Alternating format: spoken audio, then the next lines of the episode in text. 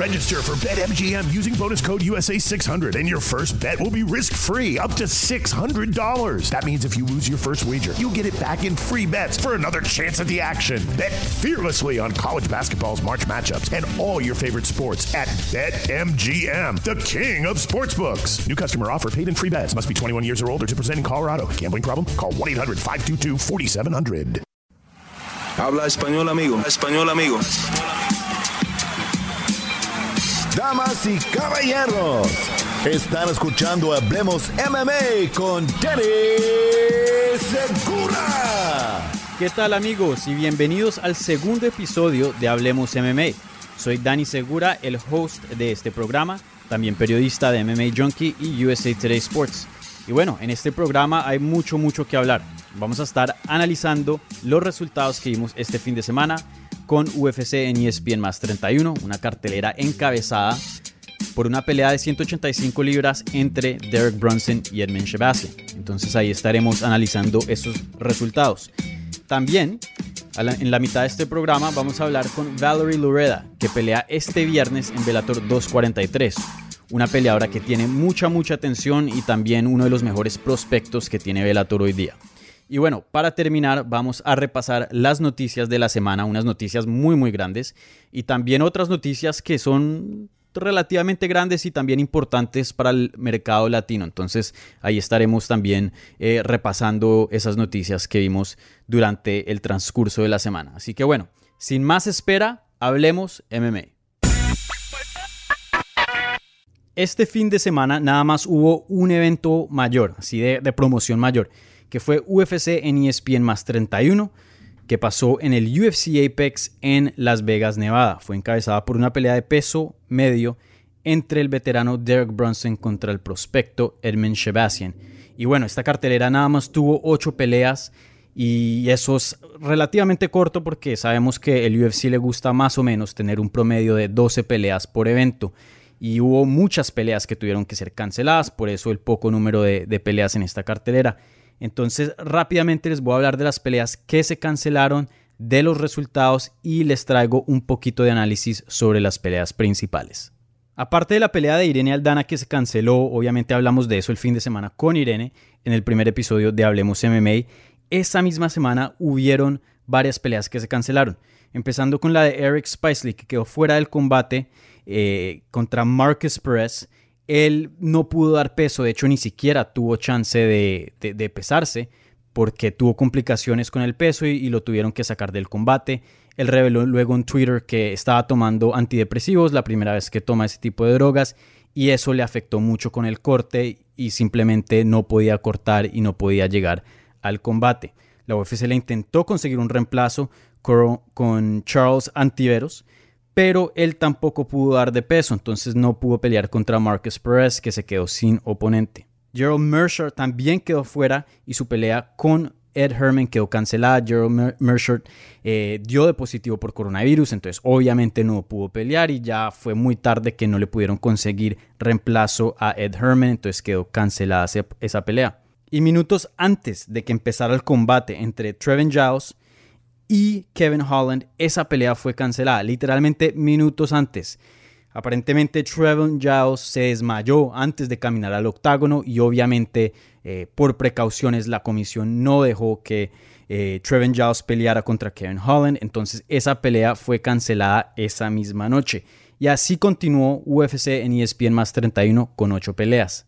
Empezando la cartelera, en el peso gallo, Chris Gutiérrez peleó contra Cody Durton y fueron hasta la decisión y terminó en un empate unánimo. Una pelea donde Cody Durton ganó el primer round 18 eh, y luego Chris Gutiérrez tuvo muy buen desempeño por los siguientes 10 minutos ganando los dos rounds 10-9 y bueno, así fue el empate.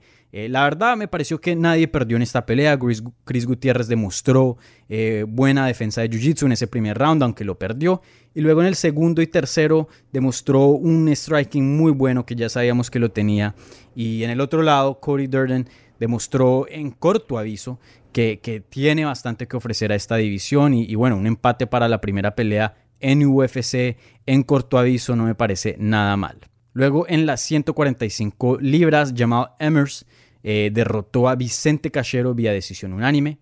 Luego, otra vez en esa misma categoría, Nathan Manez le ganó a Johnny Muñoz vía decisión unánime. Johnny Muñoz reemplazando a Ray Borg en corto aviso. Ray Borg le tocó salirse de esa cartelera y no dijo por qué, no, no hay razones todavía por, por qué salió de ese combate, pero esta es la número 9, este es el combate número 9 que Ray Borg eh, se sale y, no puede pelear. Entonces, pues obviamente no es ideal y, no es algo bueno para la carrera de él, pero esperemos que todo esté bien con Ray Borg y, también con su familia, porque sabemos que eh, en el pasado se ha tenido que retirar de combates debido a la salud de su hijo. Así que le mandamos los mejores deseos a Ray Borg. Luego en una pelea que cerró las preliminares, que estaba supuesta a pasar en el peso gallo, pero pasó en 140 libras porque Jonathan Martínez no dio peso, el Martínez le ganó al veterano Frankie Sainz vía knockout técnico en el tercer round. Martínez se lució muy bien, a, pesar de no haber dado peso, lució muy bien.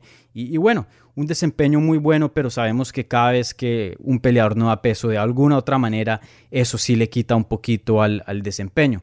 Y, bueno, vamos a ver qué pasa con Frankie Sainz, que ya casi tiene 40 años, cumple 40 en, en agosto y bueno, ya lleva dos derrotas seguidas, entonces quién sabe qué le sigue a él en su carrera. Empezando la cartelera principal, Bobby Green le ganó a Lando Banata vía decisión unánime en un combate de peso ligero.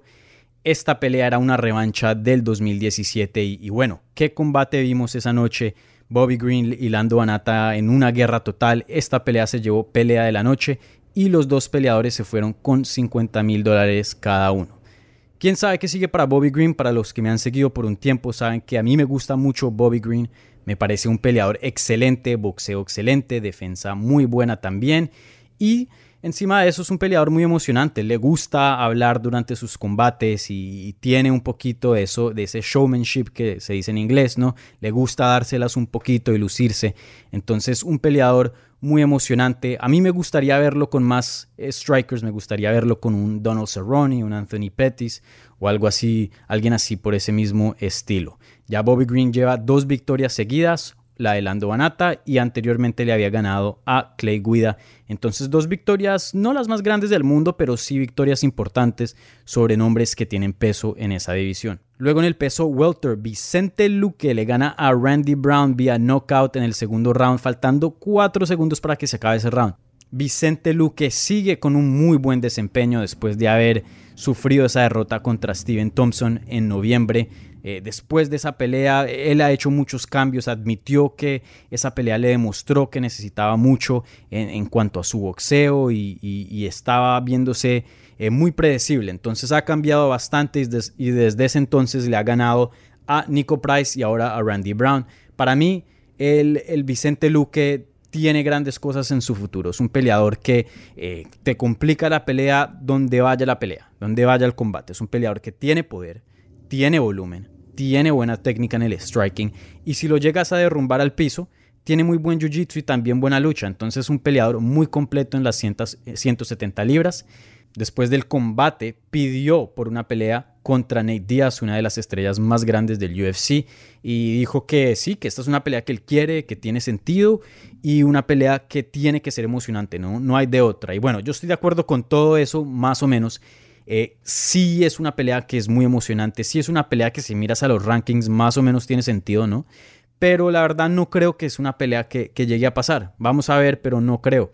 ¿Por qué? Porque Nate Díaz le gusta son las peleas de pay-per-view, le gustan las peleas de evento estelar o coestelar él le gusta las peleas grandes. ¿sí? Vicente Luque es un peleador extraordinario, pero simplemente no tiene ese nombre. Entonces, eh, no sé si, si tenga el nombre para llamar a, a Nate Díaz y que Nate Díaz acepte un combate con él. Pero Vicente Luque como que él mismo se dio cuenta de esa, esa realidad y dijo, bueno, pues quiero pelear con Nate Díaz, si no, cualquiera en el top 15 me sirve. Entonces, vamos a ver qué sigue para Vicente Luque y me parece que se, se merece en este momento un peleador en el top 10. Luego, en el evento coestelar de la noche, en el peso femenil de las 125 libras, Jennifer Maya le ganó a Joanne Calderwood vía sumisión, una llave de brazo en el primer round. Y bueno, esta pelea eh, sí que tuvo un resultado desastroso para Joanne Calderwood. Nosotros hablamos de esto en el segmento de las noticias en el primer episodio.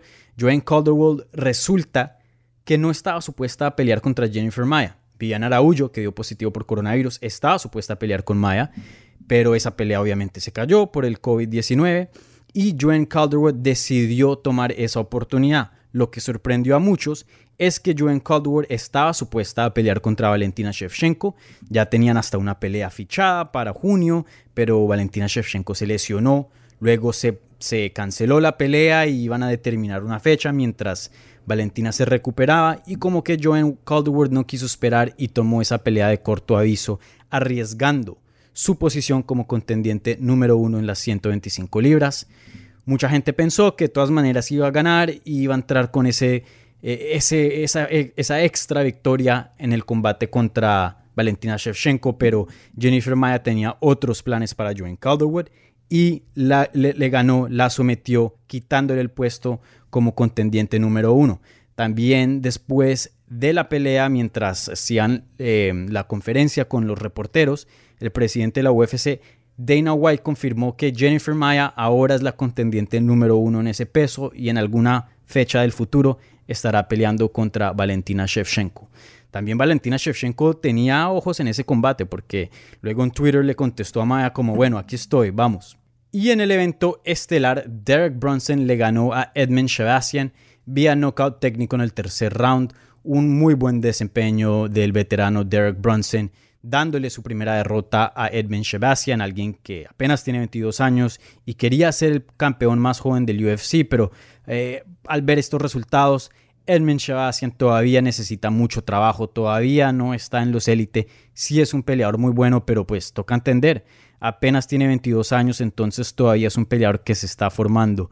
Para mí no, no, no soy muy picky, no, no me voy a poner a, escogerle el, oponente perfecto a Shabasian en este momento alguien que esté afuera del top 15 o apenas entrando al top 15, yo creo que, que hace mucho sentido para Edmund Sebastian, pero definitivamente no está listo para los élites. Derek Brunson comprobando eso, dice, diciéndole a Edmund Sebastian, bueno, eres bueno, pero todavía no es tu tiempo. Y Derek Brunson, alguien de 36 años que, bueno, mucha gente pensaba que iba más o menos quedarse en ese espacio del top 10, que iba a ganar algunas, perder otras, pero está mostrando como una segunda vida en su carrera y, y tiene potencial para más porque también está cambiando su estilo.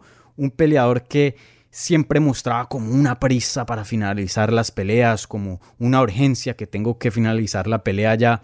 Y, bueno, eh, muchos oponentes en el pasado tomaron ventaja de esa prisa, de, esa, eh, esa falta de paciencia y le ganaban a Bronson, pero esta vez Bronson está mostrando un estilo más paciente, más calculado y yo creo que ese estilo lo puede lo puede ayudar a llegar más lejos de lo que ha llegado en la UFC. Entonces vamos a ver qué le sigue a Derek Bronson, pero para mí un oponente, en el top 10 tiene mucho sentido. Y con eso resumen los resultados de UFC en ESPN más 31.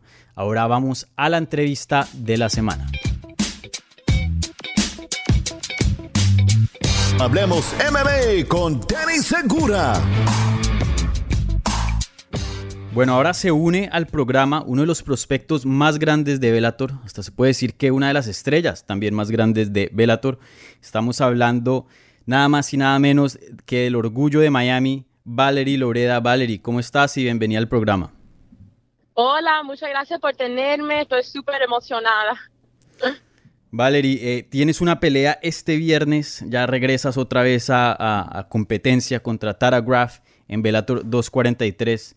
Eh, primero que todo, eh, ¿cómo te estás sintiendo y, contenta ya que por fin tienes una pelea? Sí, bueno, estoy bien emocionada por Velator. Al fin vamos a tener una pelea. Estoy esperando 14 meses um, desde mi última pelea para pelear y de verdad estoy muy preparada. Todos los días en la cuarentena yo he encontrado formas de entrenar corriendo, ahí luchando, haciendo algo para estar preparada para ese momento. Claro, me imagino que, no es fácil. Y bueno, antes de hablar sobre la pelea y todo eso, te quería preguntar, como dije al comienzo, el orgullo de Miami, obviamente eres una peleadora que representa mucho a, esa ciudad. Y, bueno, eh, Jorge Masvidal también es otra persona que representa a Miami muy bien. al fin, ¿quién le va ese título? ¿A, ¿A, Jorge o a ti? No, a mí, porque ya él, ya él está viejo, yo soy la próxima. Vale, vale. Pero Jorge es mi, mi, compañero de entrenamiento y él me está ayudando mucho para esta pelea también y, y junto yo voy a ganar la primera pelea para nuestro cubano aquí en Miami. Claro, sí. Y, bueno, como dijiste, entrenas con Jorge, eres amiga de Jorge Masvidal eh, y, hemos visto últimamente eh, qué tan grande ha, subido Jorge y todo eso. Y no solo eso, qué tan grande el respaldo de Miami ha sido para Jorge y el apoyo de Miami. Eh, tú siendo una peleadora joven, como mencionaste, y siendo de Miami, teniendo el mismo background similar a, Jorge, ¿te motiva a ver ese apoyo que, le ha estado brindando la ciudad de Miami? ¿Te, motiva eh, como peleadora en esta, empezando esta carrera en MMA? Sí, honestamente, yo estoy bien confiante confiada que yo puedo ser la próxima cara saliendo de Miami, mujer, no creo que han, no, no conozco ninguna peleadora de Miami que, que, salga de, nuestro cubano y yo, yo estoy muy confiada que yo voy a ser la próxima y a ver el apoyo que le dan a Jorge, yo sé que me van a dar el mismo apoyo a mí y tengo los mismos entrenadores y, y entrenamiento que Jorge y, y estoy persiguiendo sus steps en el deporte y él me está guiando mucho, entonces yo estoy bien confiada en mi campamento, mi equipo, mi ciudad detrás de mí y aquí voy a ganar esta pelea para nuestro cubano acá. No, tú, tú ya vas en muy buen camino porque primero que todo fuiste a FIU, shouts out to the Panthers, y segundo que todo le has dado un shout out a Palacio de los Jugos después de tu pelea, así que eh, estás en buena trayectoria. Y la carreta, y la carreta. Y la carreta, sí, no hay que olvidarse la carreta. Bueno, entonces más o menos me hablaste un poquito de, las dificultades que, la cuarentena ha brindado al entrenamiento. Entonces te quería preguntar, ¿cómo has estado haciendo tu entrenamiento para esta pelea, entendiendo de que, bueno, está el coronavirus y, todo eso? Bueno, honestamente, yo no sabía de esta pelea hasta hace tres semanas y no he tenido mucho compañero de entrenamiento para hacer mis sparrings y mi jiu-jitsu, pero yo estoy bien confiada que yo estoy haciendo todo de chiquita y, y tengo la reacción de los músculos. Y entonces estas tres semanas yo estoy haciendo lo que puedo para, para ganar y triunfar. Y todos los días en cuarentena hasta que yo no estoy haciendo sparring, estoy haciendo mi, mi físico, mi conditioning, me bajé muchísimo de peso después de hexatlón y, mm. y este tiempo lo llevé para, para concentrarme, enfocarme en lo que yo quiero hacer en mi vida y cuando todo el mundo está comiendo en la casa y están subiendo peso, ahí estaba Valerie luchando para para bajar de peso y estar lista para esta pelea. Entonces, no ha tenido mucho compañero de entrenamiento para, para entrenar, pero yo, soy, yo estoy bien confiada con, con mi nivel y, y el tiempo que llevo haciendo los artes marciales. Sí.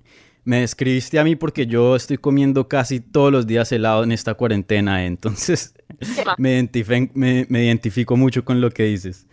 Eh, pero, y, bueno, entonces te, no tienes así, esta pelea no te dieron así muchísimo tiempo, tampoco muy corto tiempo como la vez pasada. Eh, ¿Has tenido tiempo de analizar a tu oponente? ¿Qué piensas de tu oponente Tara Graf?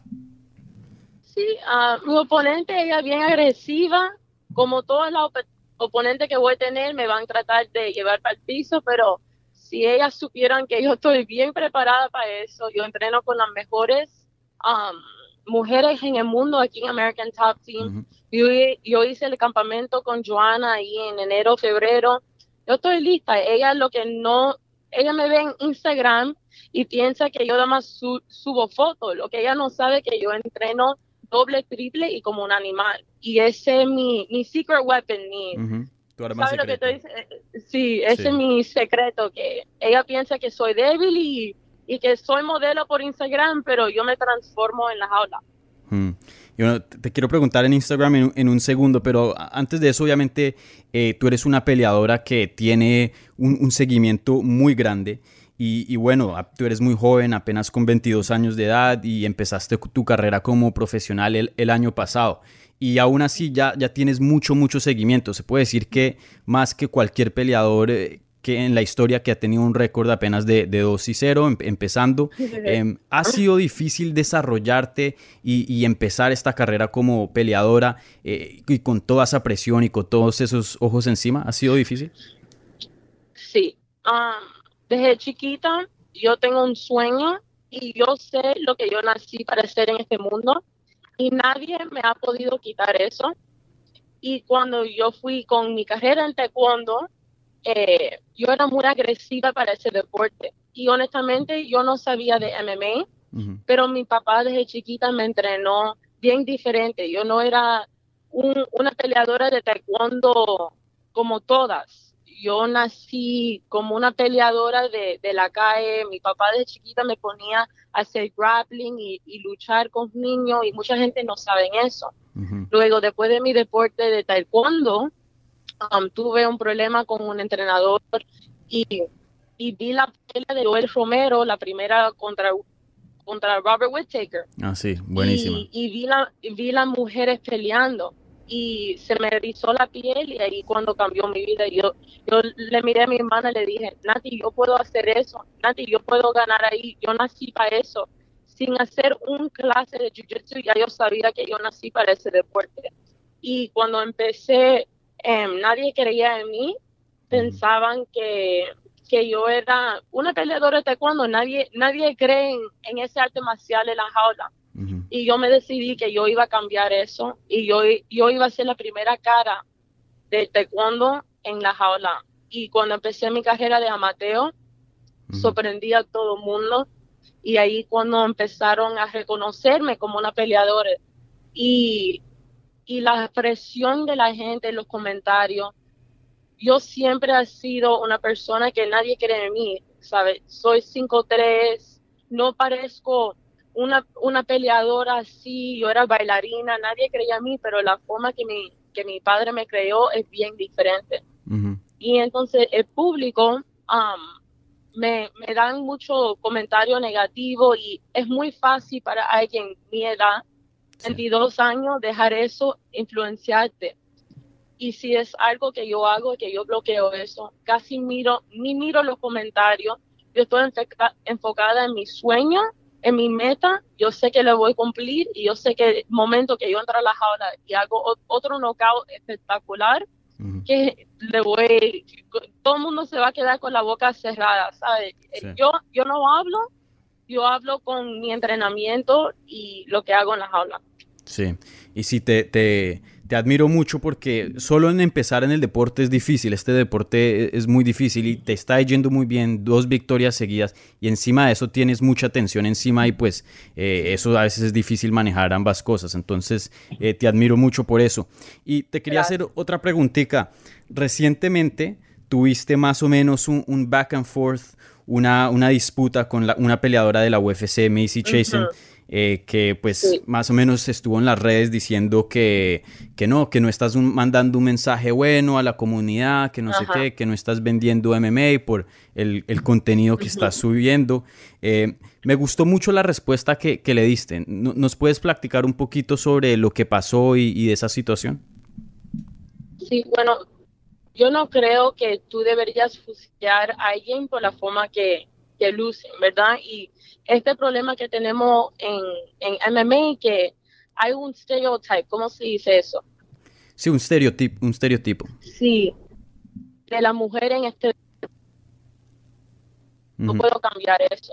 ¿Sabe? Yo soy una bailarina, pero al mismo tiempo yo era taekwondoka y nadie me puede quitar eso. La forma que yo soy en mi vida, con mi baile, con mi pelea, es la forma que me hace feliz y la forma que yo le muestro a otras mujeres que tú puedes hacer eso y nadie te puede juzgar. Y yo quiero ser, yo quiero, yo quiero que otras niñas me admiren, que, que piensen, ese, ese deporte no la más para varones, yo puedo ser bella, elegante, femenina y todavía, todavía ser un, una mujer fuerte en la jaula y y a, mí esa es la forma que yo soy y ninguna mujer me va a quitar eso. Yo sé el mensaje que voy a mandar, yo sé el mensaje que estoy mandando, la forma que niñas me hablan y me admiran y como ahora quieren aprender a defenderse porque no piensan que es un deporte para hombres. Eso a mí me hace feliz y esa es mi, mi motivación a ganar y seguir ganando para para enseñarle al mundo que tú puedes ser así y, ser campeona en el deporte.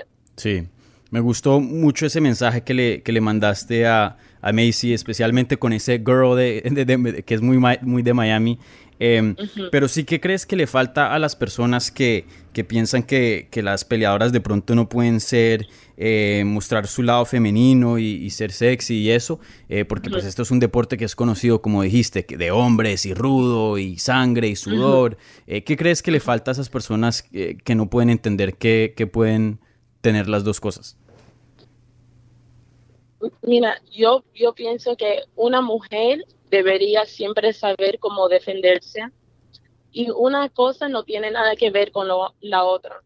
Cuando yo entro en mi entrenamiento, yo me transformo. Se me olvida del maquillaje, se me olvida del pelo, se me olvida de mi pestaña y mi enfoque es pelear, defenderme, artes marciales y subir mi nivel.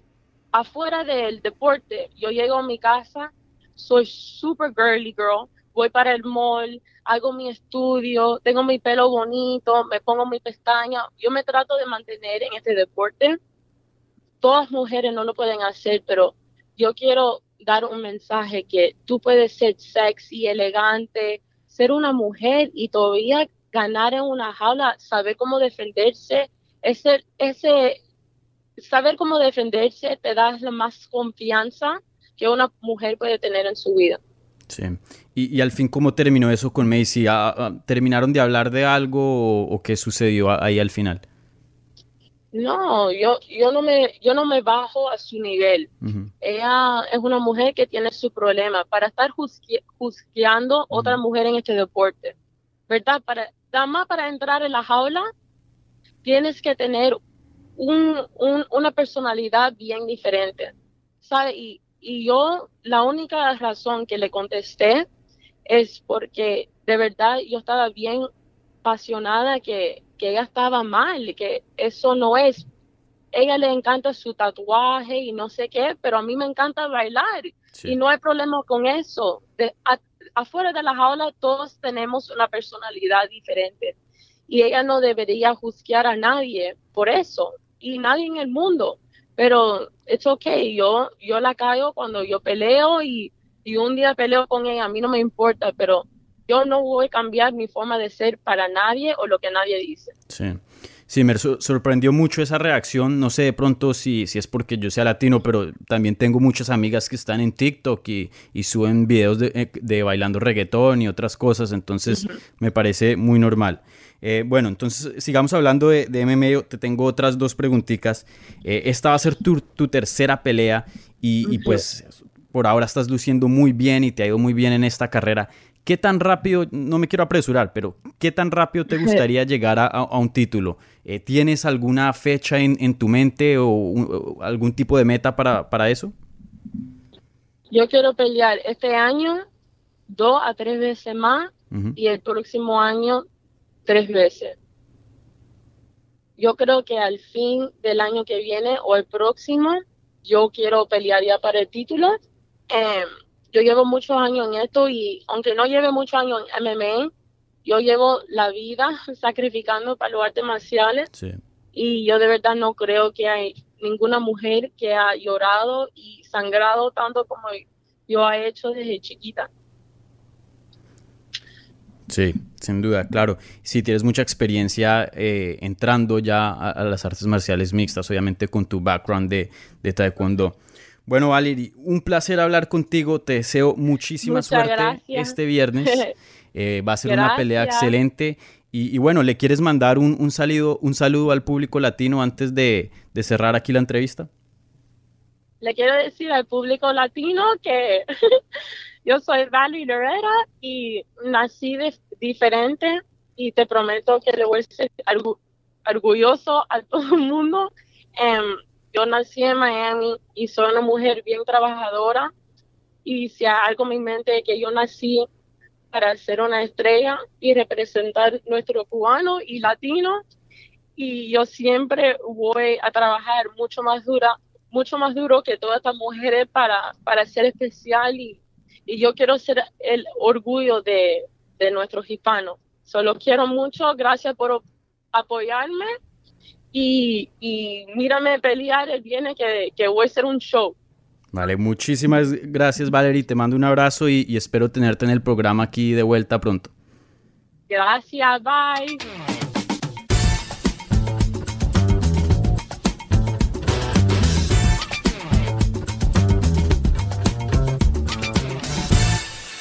Esta semana hubo bastantes noticias, entonces hay mucho de qué hablar. Entonces empecemos, empecemos con los combates que anunciaron esta semana, combates muy buenos. Entonces empecemos con el más grande. Habib Nurmagomedov regresa, el campeón de peso ligero de la UFC, regresa el 24 de octubre y va a defender su título o unificar su título contra el campeón interino Justin Gagey. Todavía no se sabe en dónde, pero probablemente va a pasar en Abu Dhabi. Pueda que pase en Las Vegas, pero eh, la posibilidad es más grande que, que pase en Abu Dhabi. Y bueno, esta es una pelea que sorprende un poquito, eh, no el hecho de la pelea en sí, porque sabíamos del momento que Justin Gage ganó el título interino contra Tony Ferguson hace unos meses atrás, sabíamos que esta pelea iba a pasar. Lo que no sabíamos era fecha. Y la fecha sí más o menos estaba para, para octubre, septiembre, pero desafortunadamente el padre de Habib falleció después de tener complicaciones con coronavirus y bueno, y el papá de Javib es, alguien muy importante en la vida de él, no solo siendo el papá, pero siendo un amigo y siendo entrenador y una figura muy importante en la carrera como peleador de Javib Nurmagomedov. Y, y, bueno, ahí estaba diciendo el amigo y el, y el compañero de equipo eh, de Javib, Daniel Cormier, también ex campeón de peso completo y semicompleto. Estaba diciendo que no sabía si Javib iba a regresar al deporte y estaba seguro que Javib no iba a pelear este año, pero bueno, e, e, es, esa no fue la situación y Javib sí regresa este año. Entonces va a ser un combate muy bueno porque mucha gente piensa que Justin Gagey tiene el estilo adecuado para darle a Habib su primera derrota. Entonces vamos a ver qué pasa ahí. También en esa cartelera, el ex campeón de 185 libras, Robert Whittaker, va a pelear contra Jared Cannonier. Eh, la semana pasada estuvimos hablando de Whittaker porque ese fin de semana le ganó a Darren Till. Y bueno, yo había sugerido que se quedara tranquilo, que se quedara entrenando, porque uno nunca sabe qué pasa entre Costa y Adazaña, que está supuesta a pasar en septiembre. De pronto se cae alguien de, de esa pelea y necesitan un reemplazo. Pero la verdad es que esta pelea me gusta, me encanta, me encanta más, más que esa opción de espera. ¿Por qué? Porque esta pelea claramente va a definir quién es el contendiente en esa división, o sea, el siguiente contendiente.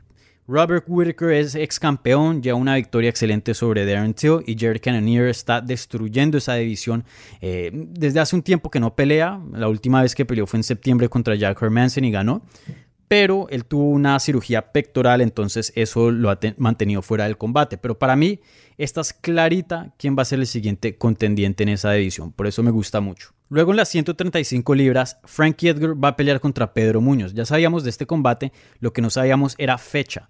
Ellos estaban supuestos a pelear el 15 de julio en Fight Island, pero Pedro Muñoz dio positivo por coronavirus, entonces esa pelea tuvo que ser cancelada por el momento y ahora va a ser el 22 de agosto y va a ser evento estelar de esa cartelera de UFC, obviamente el, 22 de agosto. Dos peleas más y estas fueron de Bellator. Bellator planea tener una pelea de título de peso semicompleto entre el campeón Ryan Bader y Bedim Nenkov en Bellator 244 el 21 de agosto.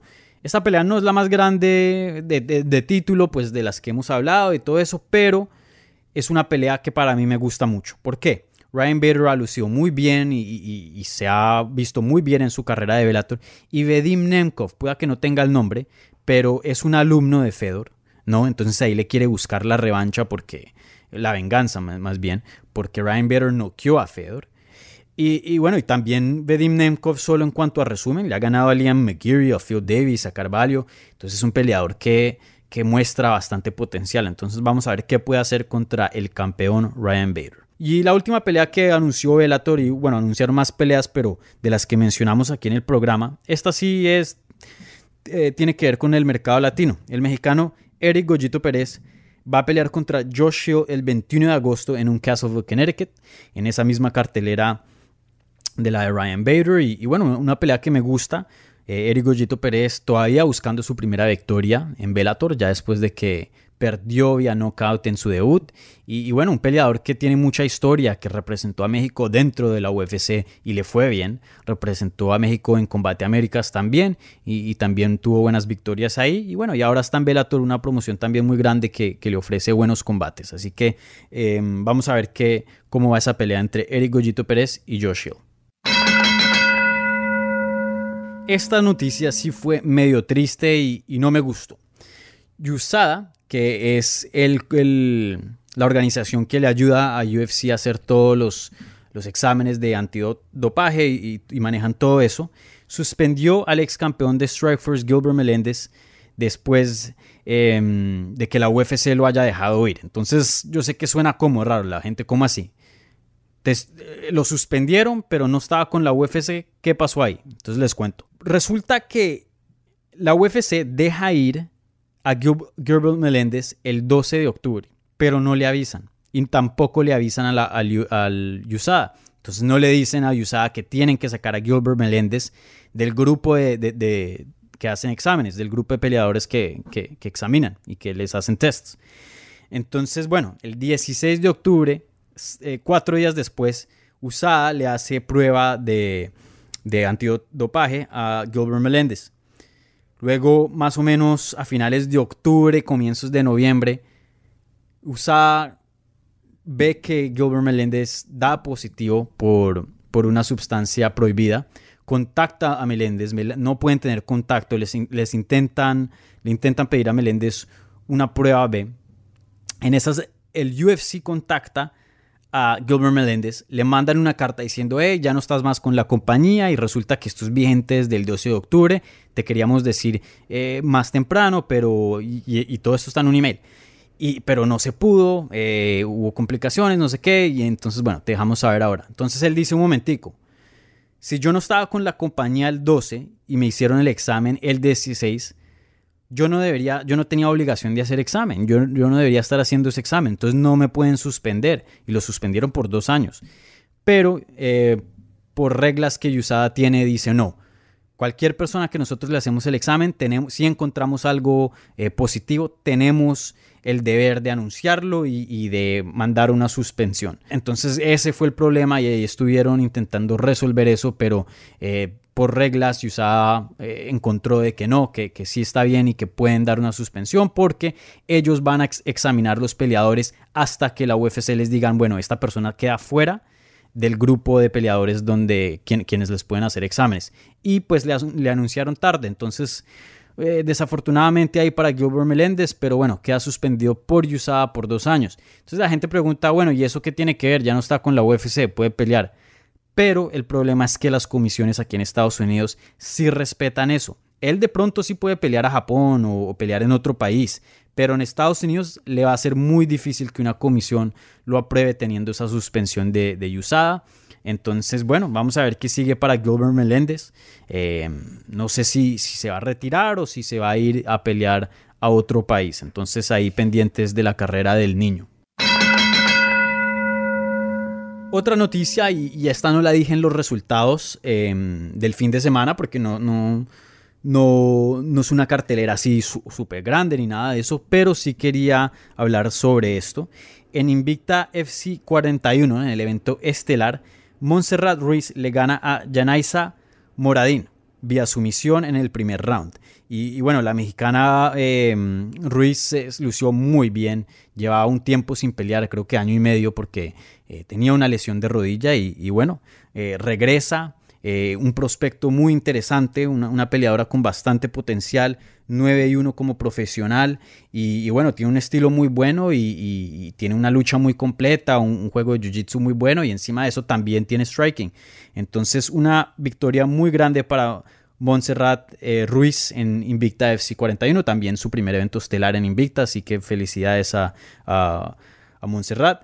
Y, bueno, vamos a estar ahí viendo su carrera a ver qué le sigue a la peleadora de 115 libras.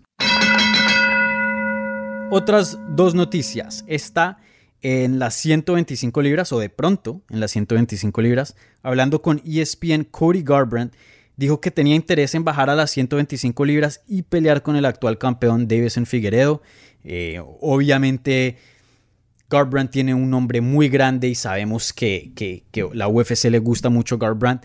Pero bueno, vamos a ver qué pasa. Pero la, verdad a mí no me gusta mucho e, esa idea. No solo por, no la bajada de peso, porque si, puede dar el peso y aparentemente, parece que Cody Garbrandt sí es muy liviano y sí puede dar 125 libras. Em, e, eso no me parece el problema. El problema es que ya me parece que el mexicano Brandon Moreno se merece esa pelea de título. le ha ganado a los contendientes top y está listo y quiere esa pelea. Me parece que esa pelea e, es la siguiente. Cody Garbrandt nunca ha peleado en 125. No tiene obviamente ninguna victoria, ninguna historia en esa edición. Entonces me gustaría más que hicieran lo que hicieron con Kenny Florian cuando bajó a las 145 libras. Le pusieron bastante atención en su debut y dijo, miren, si gana aquí, pelea por el título. Entonces toda la gente viendo. Y bueno, con prueba de que puede dar 145 libras, en este caso para Cody Garbrandt 125, con prueba de que puede ganar. Y ahí sí em, le puede venir una pelea de título. Esa sí me gusta, pero vamos a ver qué hace con la UFC. la UFC. Para mí, Brandon Moreno debería pelear por el título. Entonces vamos a ver, pero eh, interesante ahí un desarrollo con Cody Garbrandt mostrando interés en la división de peso mosca. Y por último, Dana White en una entrevista dijo que eh, más o menos no, no es muy loco considerar una trilogía, una, una tercera pelea entre Alexander Volkanovski y Max Holloway. Y bueno, esta sí me sorprendió porque lo último que yo vi fue que Max Holloway perdió dos veces contra Alexander Volkanovski. Entonces, ¿cómo así? ¿Qué está pasando acá, no? Pero bueno, ya sabemos que el último combate fue muy cerrado. Muchas personas pensaron que Max Holloway le ganó a Alexander Volkanovski, pero al final del día son dos peleas, dos derrotas para Holloway. Entonces, bueno, uno pensaba que eh, le, iba a retomar, le iba, le iba a costar regresar a, un punto donde podría pelear por el título otra vez, pero aparentemente no. Aparentemente Dana dice que no es muy loco tener una, tercera pelea eh, en el futuro. Entonces, vamos a ver qué pasa si Max Holloway lo ponen a pelear otros contendientes, si se muda a las 155 libras o si le dan esa tercera pelea con Alexander Volkanovski. Y con eso concluye el segundo episodio de Hablemos MMA. Bueno, les quiero contar que estoy súper feliz, súper contento y súper alegre de haber empezado este proyecto. Estoy súper agradecido, como lo dije en el primer episodio, con todo el apoyo que me ha brindado USA Today y MMA Junkie. La verdad que esto ha sido increíble y bueno, y este proyecto me ha llenado de alegría. También les quiero dar gracias a todos ustedes porque estuve leyendo sus comentarios, sus reviews y la verdad que me siento muy afortunado de tener el, el apoyo de ustedes. Así que muchísimas gracias. Y bueno, les quiero recordar que nos pueden seguir a través de todas las redes sociales, en Facebook, en Twitter, en Instagram. Y, bueno, también les quiero recordar que se suscriban eh, donde sea que reciben ustedes sus podcasts. Este podcast está en todos los lugares, Apple Podcasts, Spotify, Stitcher, Google Play, etc. Entonces los invito a que se suscriban para recibir episodios semanales y también los invito a que nos dejen un review, que eso nos ayuda muchísimo. Así que muchísimas gracias y nos hablamos la próxima semana.